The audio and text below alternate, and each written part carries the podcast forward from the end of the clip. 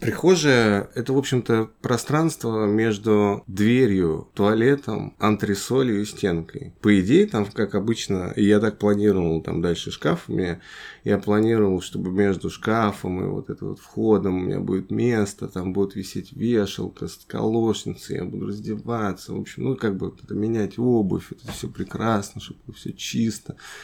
И даже есть колошница, но она почему-то лежит на антресоле, а в этом месте благополучно, значит, сложены э, чудесные кофры с э, вещами, которые как бы живут со мной уже довольно долгое количество времени. Это какой-то старый архив э, наш пленочный с пленкой, с фотографиями, какими-то предметами, а с центром, музыкальный центр, который пережил пожар, у меня был предыдущий мастерской пожар когда я работал в театре школы современной пьесы, у меня была как раз там мастерская, которая сгорела. Ну, или как бы была с книгами, которые вот перестали быть книгой из-за копоти и пены. То есть, как бы держишь в руках книгу, думаешь, какая классная книжка, автор, все, иллюстрации, жалко выбрасывать, но и пользоваться ей ты, в общем-то, уже не можешь, потому что она становится уже мертвой, но выбрасывать жалко, думаешь, я, что-нибудь вырежу, значит, на что-нибудь наклею.